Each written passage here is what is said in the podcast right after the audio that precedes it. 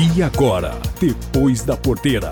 O Instituto Soja Livre participou na quarta-feira, dia 2, de um webinar sobre volatilidade do mercado da soja não transgênica, promovido pela Fundação ProTerra e a Collaborative Soy Initiative. O diretor de Relações Internacionais do Instituto, Ricardo Arioli, mostrou em sua apresentação que essa volatilidade se deve à falta de prêmios. Segundo ele, o maior problema é que os produtores rurais plantam no escuro, sem ter certeza do retorno em uma lavoura com custo de produção maiores, que precisa ser segregada no armazenamento e no transporte. O Instituto Soja Livre fez três propostas para solucionar este gargalo.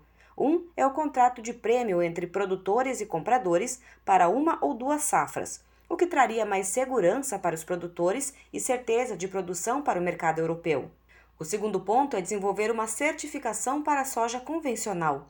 Arioli ressalta que os europeus ainda estão muito mal informados sobre como a soja brasileira é produzida e que uma certificação especial mostraria a sustentabilidade da produção no país.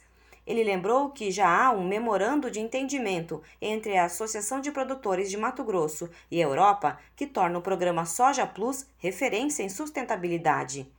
A terceira proposta é a possibilidade de usar os fundos verdes, os green bonds, para oferecer financiamentos mais baratos para os produtores de soja convencional.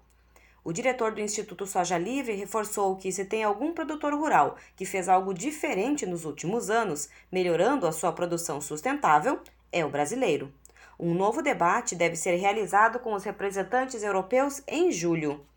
Thierry Bairros, de Cuiabá, Mato Grosso, especial para o Depois da Porteira.